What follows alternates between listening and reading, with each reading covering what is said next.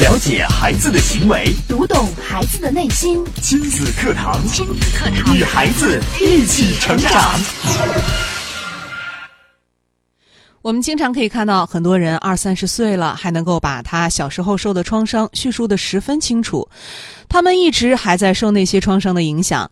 许多人终其一生都没有办法凭借自己的能力完成对过去创伤的整合，所以他们才会绝望地认为，童年缺爱的创伤是无法解决的。亲子课堂近日关注：童年缺爱的创伤真的无法解决吗？主讲嘉宾亲子教育专家袁明阳老师，欢迎关注收听。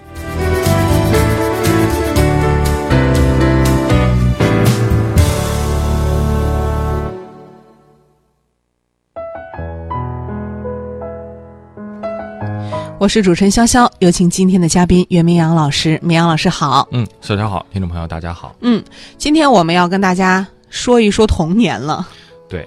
童年缺爱这个嗯词儿，好像在生活当中，大家在戏谑的时候、开玩笑的时候，经对常会讲，呃，一句玩笑话，嗯一句玩笑话。但实际上啊，童年缺爱这种在心理学上叫创伤啊，嗯确实是普遍存在的。去回忆一下这个每个人从小到大的经历呀、可能或多或少大家都会回忆起来，在小时候可能会有一些自己难以解开的心结。是啊，你说谁的童年还没受点小伤 呢？对，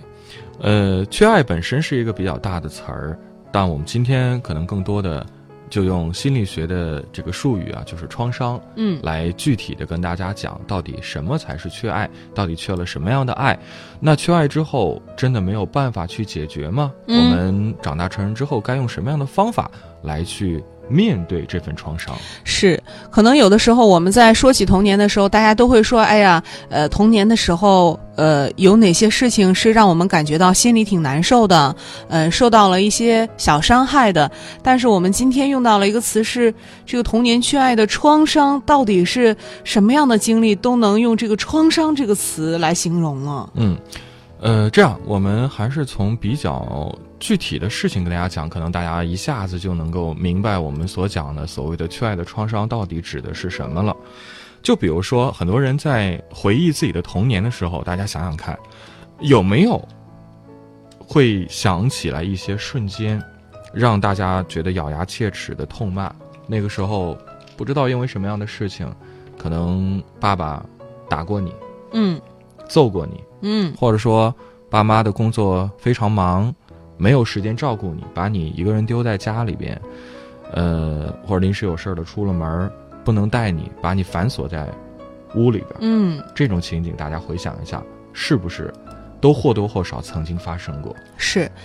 呃，说爸妈忙，把自己锁在屋里的情况，我想大多数人都经历过。是嗯想想看，呃，当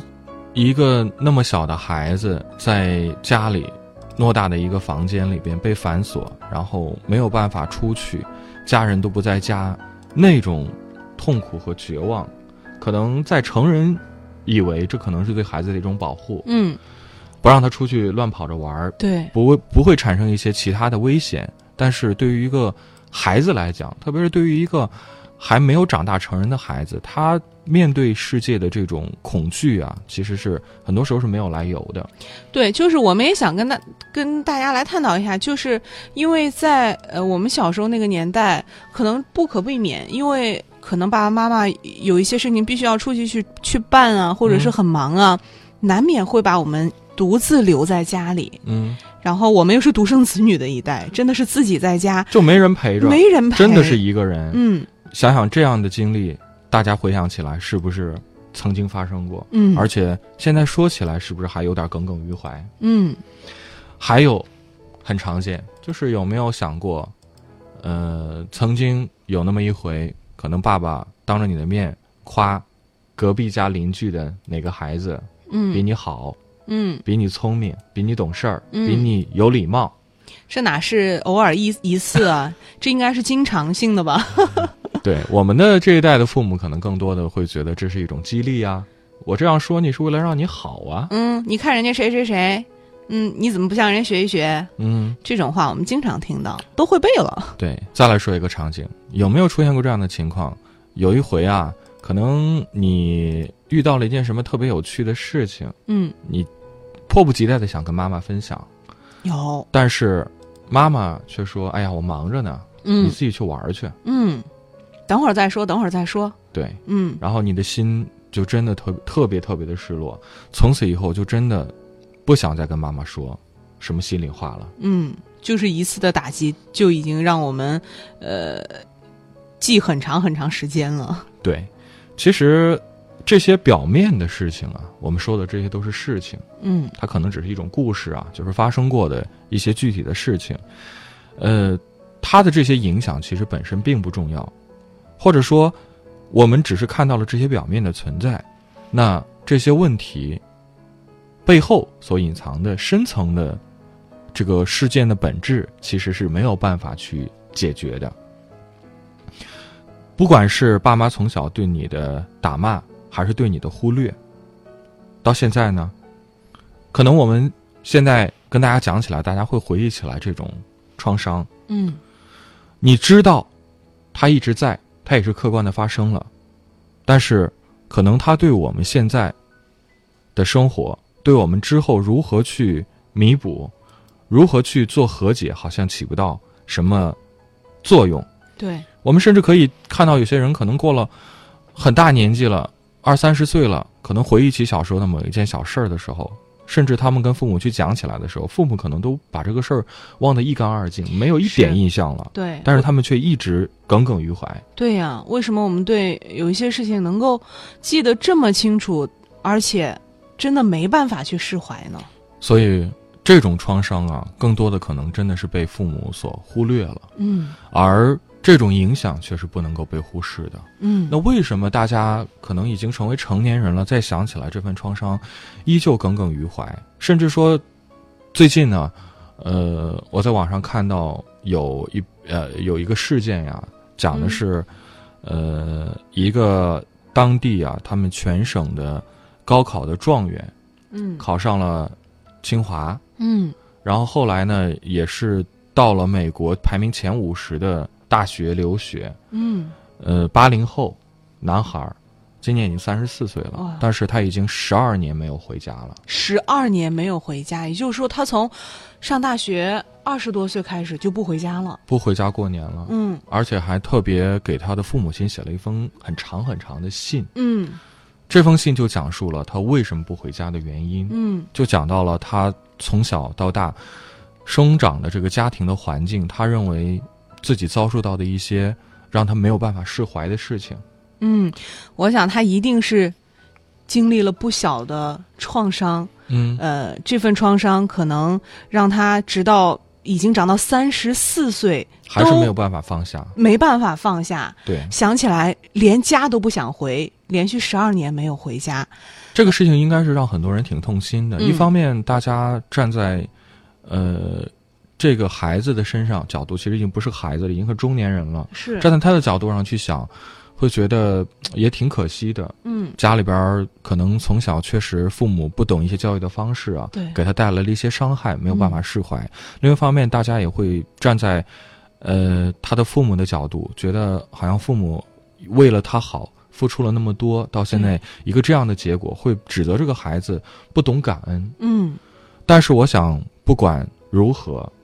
这些事情已然已经发生了。是我们现在再去谈论这个事情，去评判谁对谁错，其实意义并不大。对，重大的意义在哪里呢？就是说，我们如何去真正的解决这个问题。但很遗憾的是，类似的事情非常的多。虽然可能这个八零后，三十四岁的八零后，他的事情是比较极端的，对，而且浮出了水面，被大家所了解。嗯但更多的，像节目一开始我所讲的，不管是小时候遭到父母的打骂、指责，或者是忽视，嗯这些小事情，其实至于每个人，可能都多多少少都会经历过一些。是那这些影响如果一直放在那里，没有专业的人士可以帮助他们的话，终其一生，可能很多人靠自己的力量是没有办法完全去完成对这种创伤的整合的。嗯所以很多人会绝望地认为，童年的创伤是没有办法解决的。嗯，那童年的创伤是不是真的没办法解决？童年的创伤如果不解决，那又会带来嗯怎样更大的伤害？嗯那刚刚明阳老师也跟我们分享了一个清华高材生，呃，甚至是现在是呃在美国留学留学生活已经三十多岁的一个中年人，对嗯，已经十二年没有回家了。没有办法和自己的父母和解，嗯或者说这份他认为家庭带给他的这份伤害，到现在他是放不下的。是啊，这到底有什么深仇大恨让他就没办法原谅父母了呢？嗯，如果说刚刚给大家讲的更多的是我们看到的一些事物的表层的话，那接下来呢，我要从系统的理论啊，给大家这个做一个更加呃系统的梳理，让大家明白到底童年创伤可能会带来哪些伤害。嗯呃，总体而言呀、童年缺爱对一个人的影响可以大概分为四个大类。嗯，哪四大类呢？第一个大类就是自我价值感偏低，自我价值感偏低，对，这个话用通俗一点的话就是自卑。就是不自信。对，嗯惯于讨好别人，不自信，认为自己什么事儿都做不好。嗯，这样的人呢，往往也会有社交恐惧、人际关系的障碍，包括亲密关系也很难保持长久。嗯这都和一个人的自我价值感偏低有直接性的关联。哦当一个人的自我价值感很低的时候啊，最根本的影响啊，就是他自我定位会硬生生的在各类情境和各类事件、各类关系中，在这种当中啊，他都会把自己置于一个容易受伤、被忽视和难以获得尊重的位置上，嗯而这一点呢，又会稳固他们在心智中对自我的一个定位。嗯这样说起来可能还是有点抽象，我们给大家说一个比较具体的例子，嗯比如说，同样是去一个餐厅吃饭，嗯我们说 A，他可能是一个比较自信的人。嗯那么他在和服务员沟通的时候，他的气质、气场、谈吐，整个表现出来的都是非常自信的。对那这个时候，他也很自然的会获得餐厅服务员对他的尊敬，嗯包括他的服务也会非常的周到，因为他会觉得嘖这个人挺有气场的，嗯然后是一个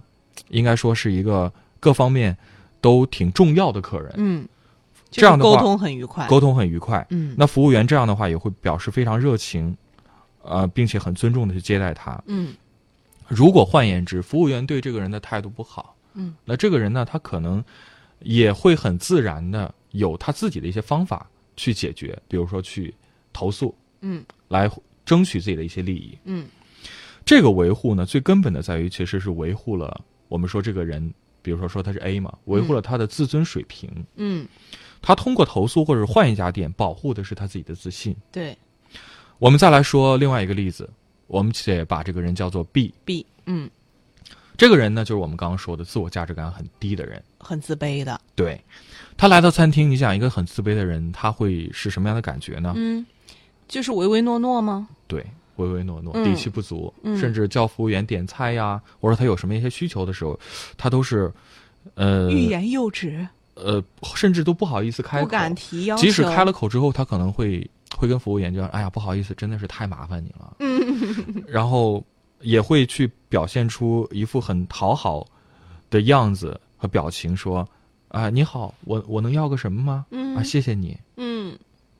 就是特别特别客气。”对，就这份这份客气，我们当然说，呃，对一个人尊重是应该的，但是嗯如果是过于客气，就是你自己太不自信的话，你给服务员传递的这种信息，服务员是能接收到的。对，服务员会觉得这个客人不重要，我没有必要太在意他。嗯那他可能就导致的是什么样的一个结果呢？服务员可能对对他就是不冷不热的，是啊，他把自己的定位都没有定位准确，那导致服务员好像也也也感觉，哎，怎么回事儿？这不是顾客吗？嗯不是消费者吗？怎么感觉他像服务员呢？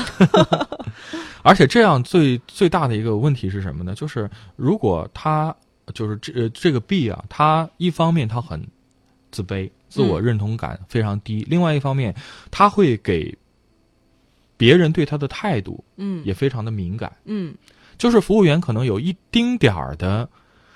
对他的谈吐啊、语言上有一些些的问题，甚至那是无意之举，他都会非常的敏感，嗯他们会觉得非常不舒服。但即使他们感到了不舒服，也没有任何的自我保护意识，他们不会对让他们不爽的服务员表达任何不满，嗯他们也不知道，我可能我以后不来了，我换一家餐厅，嗯，会让自己更舒服。所以呢，去我们说这种人就是像 B 这样的人，他缺乏自我保护的意识。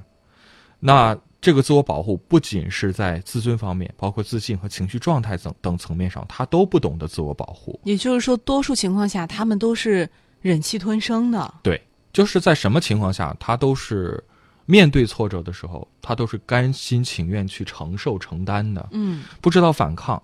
但想想看，这样的话可能会造成什么样的情况呢？其实他这时候他心里是痛苦的呀，对，所以他的自信就嗯会一步一步的受到摧残。恶性循环。是的，嗯，所以就会持续的受挫，嗯不断的受伤。是，这是第一种情况，就是自我认同感低。是，嗯所以说我们说，如果把外界不好的对待比作是一把刀子的话，那这把刀子砍过来，作为 A，可能他马上就是反击或者是保逃走来保护自己。嗯，那而作为 B 呢，他可能就是傻傻的站在那里，任刀子一刀一刀的哦扎在自己身上，嗯，所以他的伤口只会不断的加重，而且很难愈合。哇，这听了都让人觉得好心疼啊。是我们再来说第二种情形，嗯就是童年不良关系的模式会出现外显性的重复。，嗯外显性重复这个怎么理解？嗯，我们说，其实一个人现在的人际关系的模式啊，多数都是以童年时的人际关系的模式作为一个蓝本的。嗯通俗来讲，就是说，比如说小时候你的父亲经常打你，哦那么在这方面你会不自觉的更倾向于和身边那些更像你爸的人建立链接。嗯，就是你你身边都是有暴力倾向的。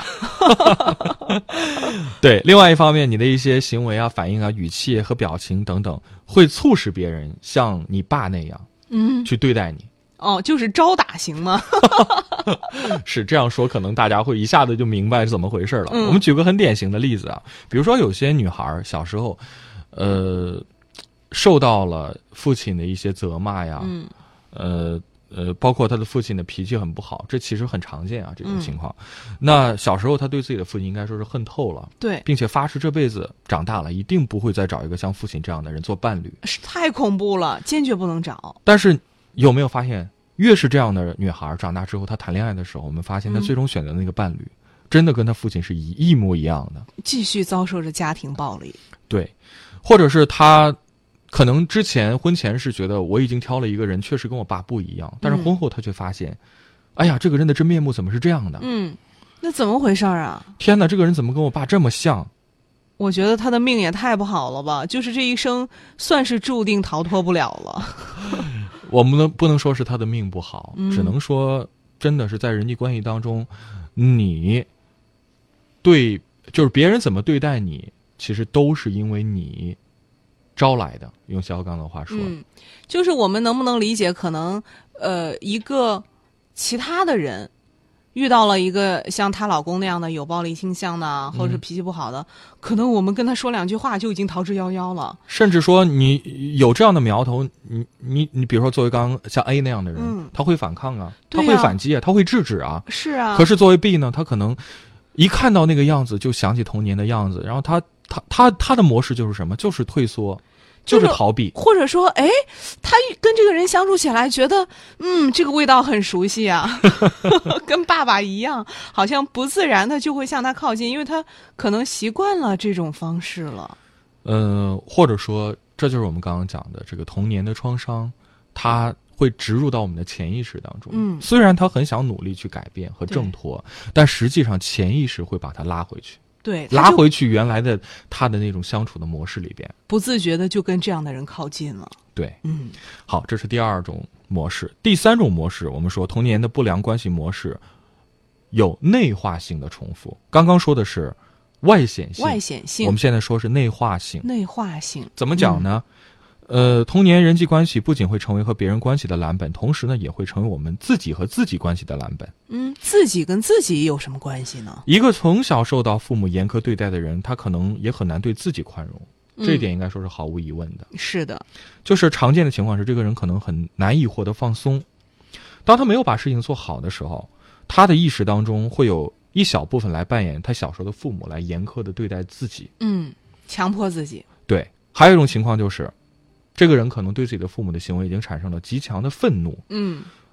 他就变成了一个什么样的人呢？嗯，变成了一个非常随心所欲、非常叛逆的人。叛逆，对就是对周遭的一切充满了敌意。是，可能很多人会觉得，哎，如果说第一种就是像父母一样去严格要求自己，这是一种遵从，那叛逆呢？对他啊不是已经在努力去挣脱了这吗？点我们不太好理解。不好理解。表面上看，好像这个人似乎是从父母的影响当中已经走出来了，嗯但其实他的这种叛逆，他的这种过度的反叛，嗯，他其实是什么呢？是一种极端的防御，就是是是一种恨吗？恨的力量在，，对过度防御。过度防御。，嗯对，他只是用来看似叛逆的一种行为，来对抗自己心中那个无时无刻不在指责自己的父母。嗯所以说，看似好像这种人是另外一个极端，嗯不应该归于这个内化性的一种重复的模式，但实际上过度的防御也是一种。这种呃，就是童年创伤对他的影响的一种显化的表现。嗯，其实这个更大的力量是朝向自己，是朝内的。对，所以我们说我们会怎样对待自己，其实很大一部分程度上就是童年时期关系模式的一种内化了。哦，这是第二点。嗯，我们再来说第三点，是习得性的消极的价值观。习得性消极价值观。对嗯，这个怎么理解？价值观这个东西，应该说往深了说，是不需是没有办法用科学去解释的，对，因为它真的不需要理由。嗯同样一件事儿，你看有的积极的人看到就觉得是很积极的，可是有的消极的人看到他就只能看到一些很消极的地方。是的，生活中这样的例子应该是不胜枚举。对，就像有的时候跟朋友出去玩儿，哎，我发现有有的朋友就是走到哪哪儿哪个景点，他都觉得哎呀有意思，挺好的，嗯端起相机不断的拍照。但是也有的朋友，你跟他出去玩儿，你就特特无趣，是因为他到哪儿他都说哎这有什么意思？对，哎就这样，哎呀没意思没意思而，且早知道会不来了。会而且会发现各种各样让他觉得不开心、不顺心的地方。是，是，所以你看，这就是我们说习得性的消极的价值观，嗯这个就比较好理解。如果一个人小时候他所遇到的不好的事情，最后都产生了非常糟糕的后果，那么这个人的认知当中，嗯信号导致的结果，就是负面信号导致了糟糕、极其糟糕的后果这样的一种循环。嗯，也就是他把所有的东西都看作是负面的。嗯，嗯是，呃，这是我们说的，呃，第第三点，第三点，嗯就是习得性的消极的价值观。习得性消极价值观，我觉得这一点其实对一个人的影响也挺大的，就是他看什么都是灰色的，都是不好的。是你想，他直接影响到他的心情了。是的，所以你看，这这一呃，刚刚说的这三种情况啊，就基本上概括了各种各样的这个童年的创伤带给我们的一些影响。嗯那像还有一种情况是什么呢？就是外呃，就是童年的这些创伤和阴影会导致心理上的一些问题，会导致身体上的一些变化。身体上的变化，对，嗯，我们之前在节目中其实也跟大家讲过，就是很多身体的疾病，甚至百分之八十以上的身哦体的疾病都是由心理所导致的。嗯很多人会经常有什么情况，就觉得自己是体弱多病的，嗯身上各种各样的病症特别多，对，还是慢性的疾病。嗯如果追根溯源的发现呢，你可以发现其实很多病症并不是由于他天生就是有这些病的，呃，而跟是基由因无关，跟基因无关，嗯，跟病症本身也无关，嗯而是跟心理非常关系非常的大。就是当你自己对自己的这种童年的阴影没有一个很好的认知的时候，这些阴影会植入到你身体的内部，对你的身体产生着巨大的影响。嗯，真的是这样啊。就是有的人，你觉得，哎，他生活这个饮食习惯也挺好，这个呃工作好，貌似也挺顺利，但为什么还是得了很多各种各样的疾病，无法解释？这就是跟这个呃性格由童年创伤带来的影响是有关的。对，说的更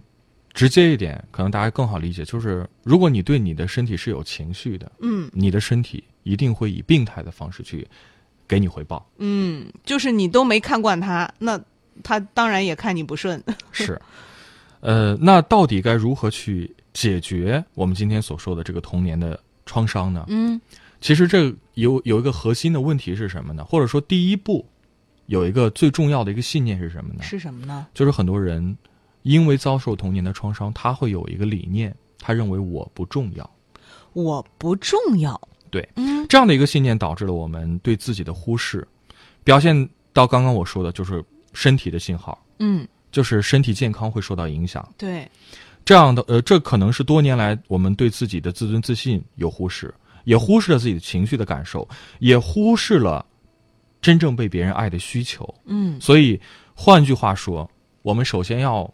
想解决童年创伤对我们的影响，第一步要做到什么呢？什么？三个字：嗯，爱自己。爱自己，嗯，就是要对自己说，我其实很重要。是。嗯为什么说爱自己呢？小时候缺爱，现在怎样不幸，其实这些都不重要。嗯因为一个人如果始终认为自己不重要，始终不知道怎样去爱自己的人，我们给他再多的关注，再好的物质条件，再好的人际关系，可能都没有办法对他起到很大的帮助，而且可能还会被他搞砸。我是们经常说，一手再好的牌，可能到他手里给打烂了。对，可能有一个呃非常好的机会，非常好的东西摆在他面前，可能他都不敢去拿。是，嗯，而且多数缺爱的人，可能到现在还始终为过去受的那些创伤会耿耿于怀，他们一直没有办法从过去走出来，所以现在获得的再多，也不可能弥补过去。就像很多人疯狂的购物啊，嗯，买这买那呀，对，它其实就是一种过场，就是一种过度的补偿，嗯，就是呃，之所以疯狂的买，是因为内心太缺了。太缺了。嗯，所以我们要意识到什么呢？始终纠结过去，不断的哭诉自己过去受了多少创伤，其实这些实际上都没有任何意义，因为我没有办法，这些事情已经发生了，我们只能让它过去。嗯，虽然说起来好像挺不公平的，对，那如果我们说一句比较消极的话，那只能认命，是，这是命，对，就是你的原生家庭、你的童年创伤，这就是你的命，已经发生了，怎么办呢？对，对于现在而言，我们更重要的是要着眼于怎样让我们现在和今后的生活变得更好。对，我们不去说讲这个原因了，不要再去问为什么他们曾经那样对我，为什么我会遭遇这些。我们来说说解决的办法。就像米阳老师刚说的第一步，嗯，爱自己，对，别人对你怎么样，你放下。那不重要，重要的是你自己不要放弃自己。对，可能听起来大家会觉得呀，这个好心灵鸡汤啊，嗯，好像是在自己蒙骗自己一样。对呀、但自欺是欺人嘛。但实际上真的是这样，因为只有我们现在拥有了为现在的自己和今后的生活负责的意识的时候，才可以完成对过去创伤的整合。对，这个整合主要通过两种途径，一嗯种就是寻求专业的人士做心理咨询，嗯第二种就是要持续的自我觉察。嗯，我先来说说这个自我觉察吧。对自我觉察其实就像我们今天节目一样，大家可以反复的去回听一下我们的节目，嗯，做自我觉察的笔记，可以把自己童年创伤产生的这些阴影啊、影响这些事件写下来，写下来，写下来自己去反复的去看，嗯因为当只有你去觉醒到，你才能够真正的看到它，嗯，这是第一步。对，但是要知道，自我觉察